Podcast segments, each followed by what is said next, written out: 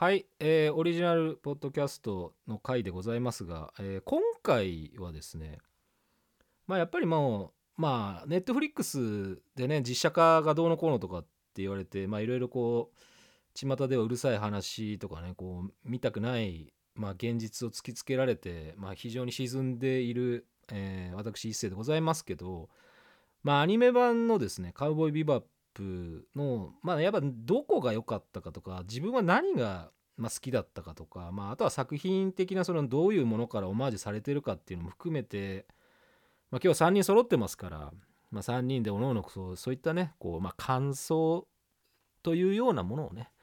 したいなと思いますね。まあそれを話をしといてまたそのうちこうまあいろんなじ話もまあ、展開すると思いますので、まあ、今日もまあ大体無駄話ですかね役に立つ話はね何もないですあなたの人生に役に立つ話は本当何もないですけど、えーそんなお話を一緒にしていただくのが、えーまた、えー長池マツ子さん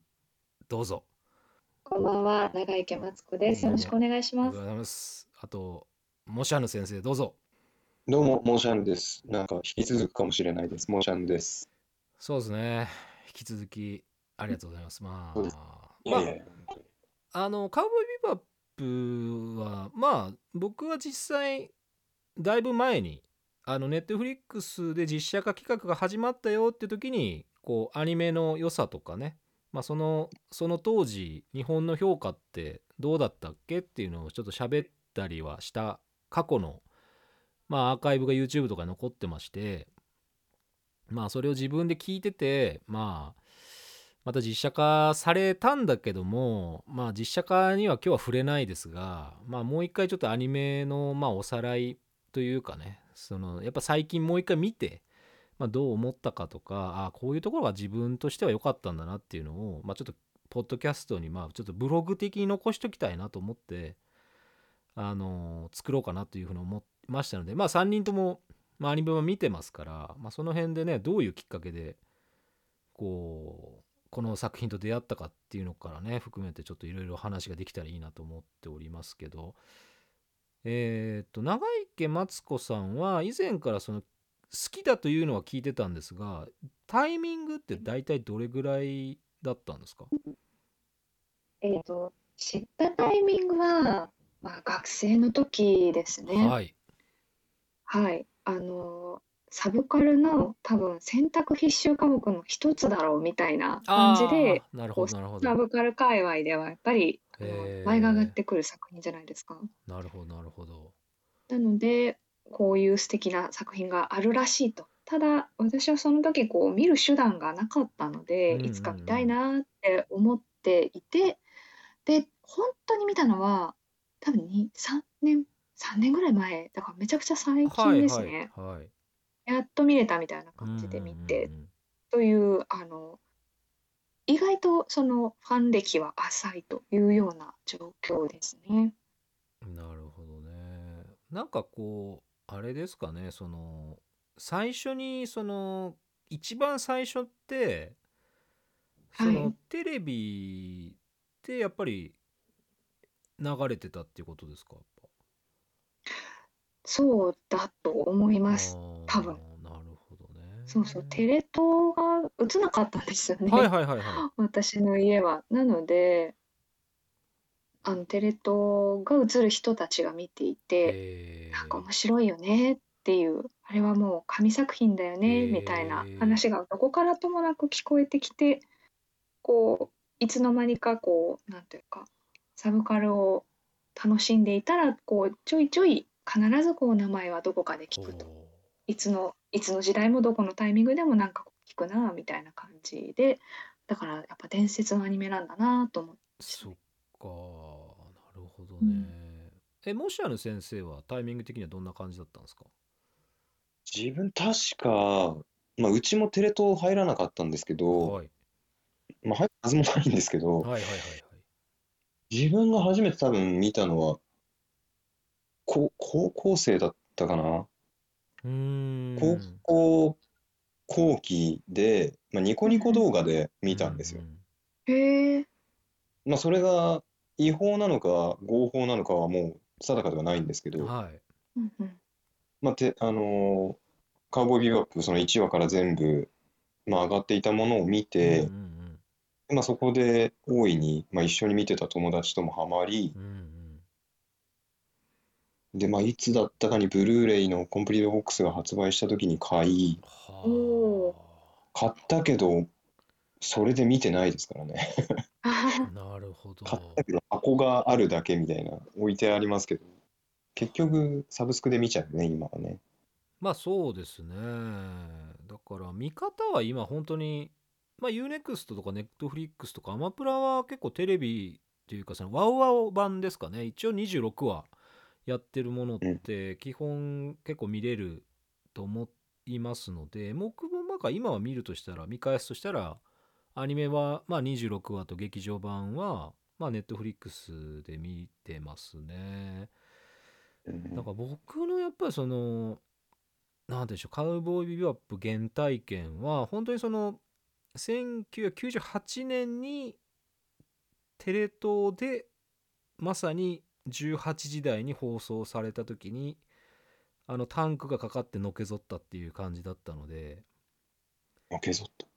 うん、オープニングがねなんじゃこりゃみたいな感じでしたよ。だからその当時ってもうすでにそのなんて言うんでしょう。夕方の時間帯ってまあ基本子供向けだよねっていうアニメしかほぼやってなかった印象だったんでまあ家帰ったらテレとりあえずテレビつけてなんかやってんのかなっていう感じだったんですけどちょうどカウボーイビバップが始まったタイミングに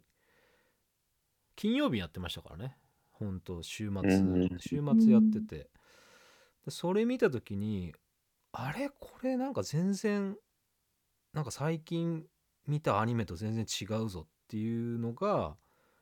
すごくありましたね。その当時結構映画もすごくレンタルショップとか行って僕その時ってね社会人だったんでえっ、とねうん。二十歳だったのかな？そうそうそうそう。だからもう二十歳になるぐらいでで近くのもうレンタルビデオまだねその時ってね VHS だったんでだから VHS とかを毎日こう見ちゃ返し見ちゃ返しみたいなこう仕事が終わったらこうまあ寮に帰ってまあ寮から歩いて行けるとこにビデオショップあったのでまあそんなこう生活を送ってましたからまあその時に結構いろんな映画を見てたんですけどカウボーイビバップ見た時に思ったのがそのまあタランティーノのパルプフィクションとかなんかそのすごくそのなんだろうセリフで聞かせまあまあ会話劇もあるしあとはそのすごいこうなんかスピーディーなそのアクション描写とかまああとはやっぱりなんだろうこう世界観がすごかったんですよね。まああの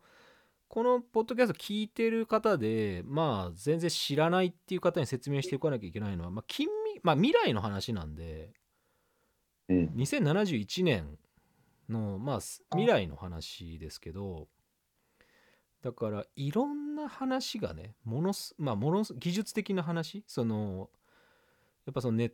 トワークとかもそうだしあとはさ宇宙船もバンバが出てくるしまあワープワープとかねいあの異操作空間ゲートとかねその辺のなんか SF 大好きな人にはたまらん作りになってますんで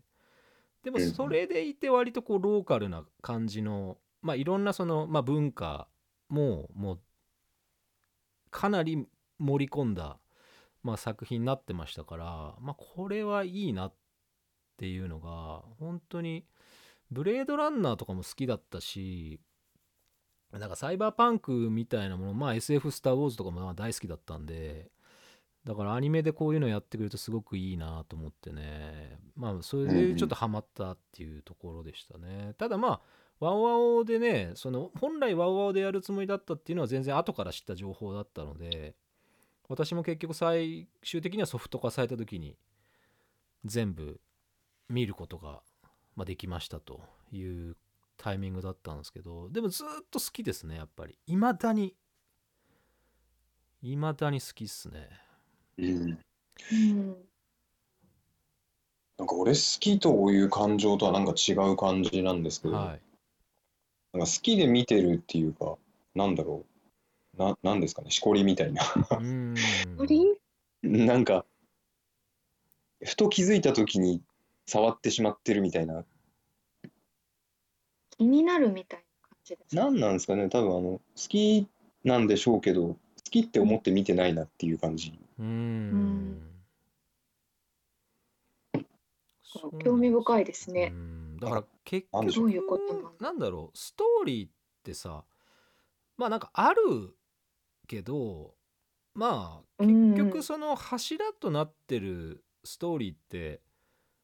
まあ誰と誰の話っていうとまあこのアニメってまあ登場人物がまあ説明するとねまあスパイク、まあ、ジェットあとフェイ、えーあとはエドと、まあ、あとアインですかね。まあそれは何でしょうそのビバップ号にの一つの船に乗るまあその仲間っていうのもまあまあ仲間なんですけどまあ出会った。もともとはスパイクと、まあ、ジェットがその賞金稼ぎですよね。賞金稼ぎとして、まあお互い、まあ、賞金首を追いかけながらの、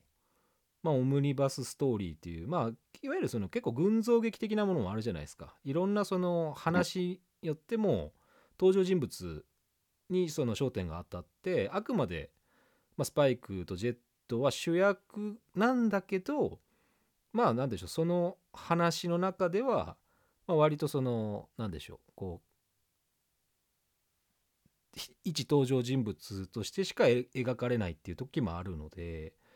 だからいろんなキャラクターっていうかいろんな主人公がいるよなっていうのもまあ非常にその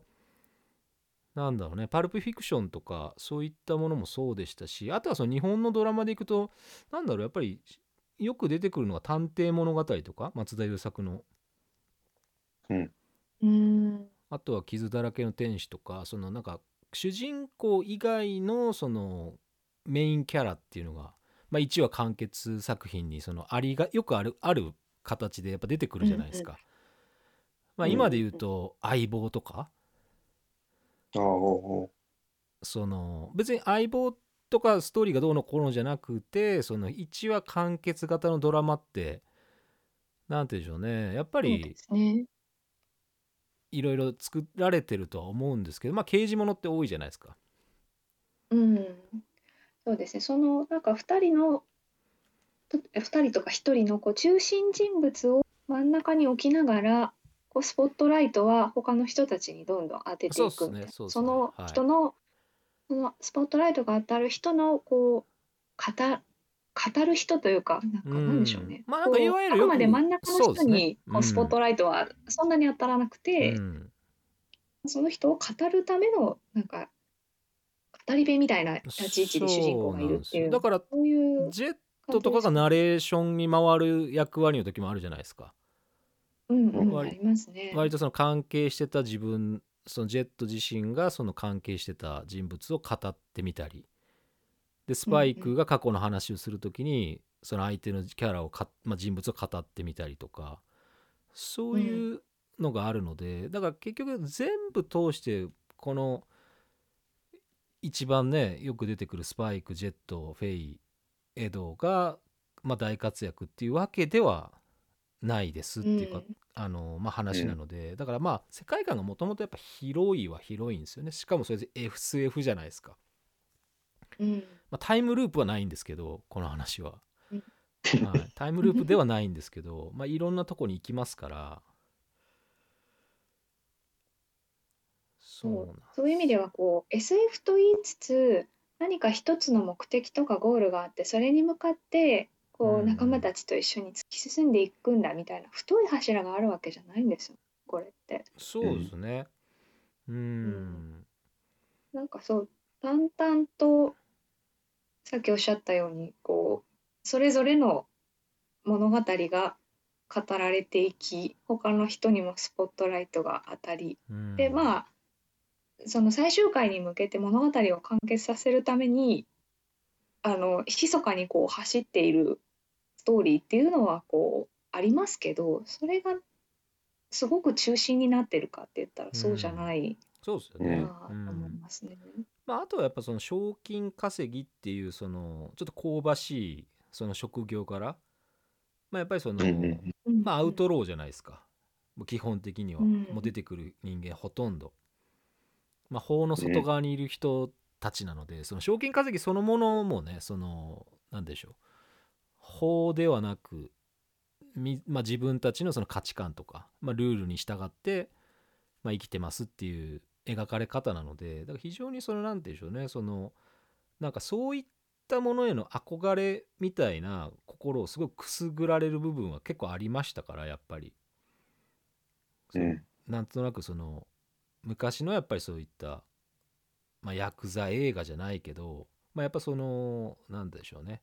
まあ貧困法制なそのキャラクターってまあ主役級の人たちっていうか、まあ、登場人物ほとんどいないのでそういう人たちは。だから結構その魅力的に描かれてるキャラクターはすごく多かったんで俺はやっぱりなんかねまあ音楽なんかもやっぱそうですけどね。ただやっぱりそのガンアクションとかハードボイルドっていう部分がすごく、まあ、好きでしたしそのその敵として登場するキャラクターも結構その1話だけしか出てこないその1話しか出てこないけどすごいそのもうそれだけ見ればもうその人のそのなんか壮絶な過去とかを結構語ってくれるようなものも結構あったのでまあなんかよくできたアニメだなっていう、まあ、そこでしたけどね本当に。うんうん。そのすごく辛いっていうか壮絶で悲しいんだけど、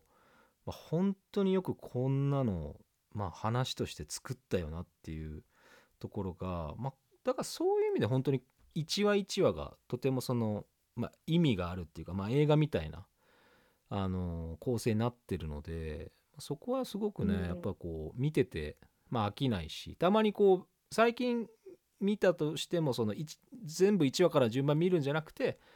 あどの話もう一回見ようかなみたいな感じで見たりできるのがまあだからすごく、まあ、いいなと思うのでまあだから1から全部順番に見る必要もほぼないですからね。そうですうね。ん一応順番としては季節感が、まあ、あったりはしますけどね。うん、まあ一応時間は経っていくのでだからアニメのうん1から26ってやっぱ一応時系列順にはなってるんですよね。そうですね。うん、最後その当然まあ因縁の対決までこう、まあ、続き進んでいくわけじゃないですか。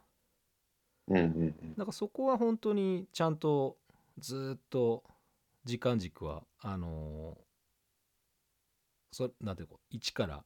まあ、26までっていうことでいけば、まあ、そこは追っかけるのは間違いは、まあ、ないですよね。うん。うん、あの、まあ、ビシャスが出るあたりの話がちょっとブレるぐらいですね。ああビシャスっていうそのそうですよね。スパイクのいた元いた組織レッドドラゴンの、まあ、幹部。うん。まあ、元相棒ですよね。だからそのビシャスが出た頃って結構過去の話とかも結構出てくるじゃないですか。ん。そうですね。う。ん、そうなんですよ。だからメインのストーリーってなるとスパイクとそのやっぱビシャスうんがやっぱその最後のまあ最終話まで行った時の決着としてはまあ一番それがまあストーリーのその一番大きいまあ話ではあるんですけどね主人公がスパイクだとすればその敵役まあ元愛組織の相棒のまあビシャスとケリをつけるっていうところでのまああとはその女性関係も出てきますからねそこで。う。うんんうんそうなんですよだから非常にこう、まあ、子供が見ても、まあ、やっぱ分かんない、まあ、かっこいいとかっていうのは分かると思うんですけど子供って言ってもまあいくつぐらいの人間かっていうところもありますけど俺も二十歳でしょでも二十歳の時も相当けどショックだったからな。でも今見たら俺もうね涙しかないですもんだって。うん。そのまああとはすごくそのアニメの終わり終わりにこう最後の画面に言葉が出てくるじゃないですか。ああはい。あれがやっぱりこういちいちそのなんだろまあ、See You Next カウボーイっていうのは結構多いんですけどただ、うんうん。そのやっぱりその話に意味を持たせた言葉を出す時もあるし、まあ、当然、ね第26話もそうでしたから。うんうん。だからそれを見るとね余計にっすね。であと音楽の使い方とかがすごいんでやっぱり。うんですね。そうなんですよね。だから別に音楽がずっと鳴ってるわけじゃないけどやっぱ菅野陽子さんがまあアレンジした、まあ、ファンクであったりロックであったり、まあ、ジャズまあジャズ系のものも結構多いですし。うんうん。だからすごいこう音楽の使われ方も、まあ、やっぱバランスが素晴らしかったってことですよね本当に。うん。うん。なんかやっぱり味わう作品だなっうてん。思っていて、そのストーリーの展開を楽しむ作品ではないと。思なうんですよね。ねないっすね。そうそうねそう。その音楽だったりその音楽が使われるタイミングであとはそのセリフのない空白でなんかなんでしょう。ぼーっとしたようなそうですね。あはい。の、映画えなんでしょう。空だけの絵でうんぼーっとして特に動きがないとか、そういう間とかうん。空間とかあとはその行間セリフがないシーンでの行間などを味わわせるような作品だなと思っていてこれはやっぱりそう年を重ねるごとにそれがだんだん分かってくるみたいなそういう楽しみ方ができるかなと思すね。そうですよね。だからやっぱり結構セリフ語りで説明する回とかも当然あるじゃないですか。うんそうですね。その心情的なものとかまあやっぱりうん。よくねその男女のあれだとやっぱりそのガニメデ墓場とかはやっぱりこう見見直しましたけどうん。あやっぱりい言ってるよねみたいな。こうそのフェイとかはやっぱその女心代表で言うじゃないですかやっぱり、そうですね。うん、女がねいつまでもねみたいな話言われるじゃないですか。そう。いやーもうあれ大好きなんですよあのセリフあの二人の掛け合いが好きですね。そうですね。まあ、まあ、スパイクもね、そう。まあ、そういうそれに対する言葉も言うんですけど、そうそう。う、ん、ね昔の女が今でも自分のことを考えてるって大間違いよ。っていうのに対っていうフィーに対して女がみんな自分と同じだと思ったら大間違いだぜって。うん、まあだからいうそうそうあの返し大人だなって思いますよね、うんそうなんですよねあれをだからあのテレ東のあの6時台に見てどれだけこうそこの言葉をそのうわって思う人が見てたかっていうと、まあ、ほとんど見てなかったと思うんですよ。そうなんですよね。あの時間帯はねでもエヴァとかもやってた時間帯たなんですよあれは。うんううん。んそうですよね、うん、ステレ東はねエヴァとかもやってた時間帯ではあったんですけど、でも俺はやっぱりなんかね映画好きだったし映画にハマってたからやっぱその短編ドラマ短編映画をすごく見せてくれてる感じがすごく楽しみで楽しみで。あと予告が良かったんですよセリフがね。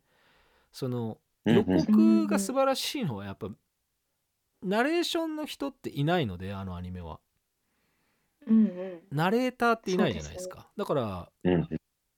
まあ大体こうスパイクジェット、まあ、山寺宏一石もう亡くなった石塚雲翔さんとかあとは誰だっけ？えっ、と。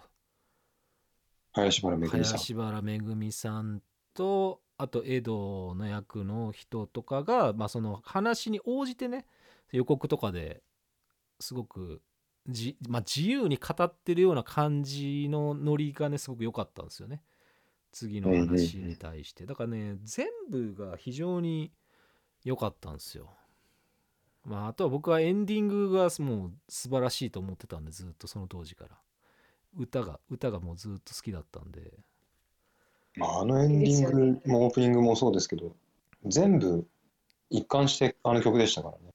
そうですね。そのあ確かに、うん、だから最後の方だけ変えてきてる、まあ、26話が、まあ、おそらく前後編だったんで2526のザ・リアルフォークブルースがもう最終の話だったのであの時の26話とかがタンクが流れなかったのかなひょっとしたら。であとその曲も最後はあのーエンディングが違いましたよね。うん、エンディングの曲はもう途中からこうねこう音楽鳴り始めてもうそれでずっと景色が流れながら終わっていくっていう感じだったので、まあ、うんそうだ。そうなんですよ。泣いてましたよだから。もう。ん。う、いやー泣きますね。うん、さい 最近も泣いてたもんねなんか。そうなんですよ。いやーちょっと今こう好きなセリフをあのウェブで検索して見てるんです。はいそれ読んだだけでちょっともう泣きそうですもんね。うん 特に最終話のあたりとか。そうなんですよね最終話はもう本当にまあスパイクがのまあ過去との戦いですもんね結局はうんうんそう自分がこう生きてきたまあもともといた世界との、まあ、戦いなのでだからその辺がすごくやっぱりうんこう今見てもねこうすごく、まあ、グッとくるのは間違いないですよね。そうでやっぱりこう見直した時に思ったのが割とだからあっさりしてるんですよみんなそのなんかそのお亡くなりになる様とかねキャラクターいろんなキャラクター出てきましたけど割とそのその乾いた感じそのもったいぶって消えることがないっていうかもう割となんかスパッとこうもうあっさり消える人は消えちゃうし。すごいねなんかこうなんだろうね。なんかリアリティっていうか本当にその容赦がない感じは非常にね良かったですよ。ですよね。こうお涙ちょうだいみたいな過剰な演出っていうのがないですようね。んその誰かが亡くなったことに対してもうなんていうのかこう必要以上にこう悲しみを演出したりとかはないんだけれど、なんかあでも悲しいんだろうなみたいなのうん少し伝わってくるとかそれこそリアリティなのかなって思ったりもうんうんうんしますしね。そうですね。だからオープニングはもうあくまでそのタンクしかやっぱ流れてないですね。やっぱりその今調べてるんですけど、オープニングテーマ曲としてはもうあの有名なもうシートベルツのタンク。でエンディングは、うん。まあ一番その多かったのが、まあ、歌で山根舞さんが歌ってる「ザ・リアル・フォーク・ブルース」あと13話が、えースペースライオンで26話が最後はやっぱブルーでしたね。ブルーがすごいこうなんでしょう。しまあまあ綺麗にこうまあ本当非常にしみじみとした形で、まあ、映画終わっていきますからまあ本当にねあのーやばいっす。本当にやばかったっす。いやそれ長いんですよ。それでエンディングが。すごく長いの。最終話は。だからそれがねうん。すごいこそうエンディングというかって感じですうよ。ね。ん。もうずーっあと。このまま終わるんだみたいな。そうそうそうそう。そうですね。あもうもう誰も出てこないっすかっていうぐらいの感じでもう最後、テロップが出て終わりますから。一回カウボーイビバップというか、まあ、みんなが一回ばらけてからまたちょっとずつ戻ってきて、結局みたいな感じでしたか？ね。そう。なんかそれがすごい悲しさをうんそうなん象ですよ徴させるんですよね。だからみんなそれぞれそのまあ過去がまああってその最後のその話までに、まあ、フェイとかも自分の過去とかをやっぱりこううんうんうん見つけてしまったりするわけじゃないですか。でやっぱりもうなんか、まあ、一生にはいられないっていう感じでやっぱりこう出ていくけどやっぱまたまあ、戻ってきたり。うん。そう。だからやっぱりこう一旦ね、まあ、スパイクもそうだし、まあ、自分の過去をやっぱりこう見つけに行くって言って出て行って、まあ、最後戻ってくるんだけどでも結局最終的に蹴りはやっぱりつけざるを得ないし、まあ、結局そこはほらジェットも分かってるから、まあ、相棒としてね分かってるから、まあ、まあ自分の過去に蹴りをつけに行くのは止めはしないしまあまあ行ってこいみたいな感じには、まあ、なりますけど。いやーだからねこうなんつうんでしょうね。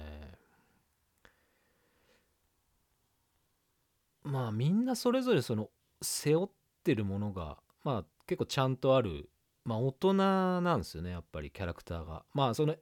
エドとかねそのアインはまたちょっと違うんですけど、あれはちょっとこうなんだろうこうまあ結構癒し担当なんで。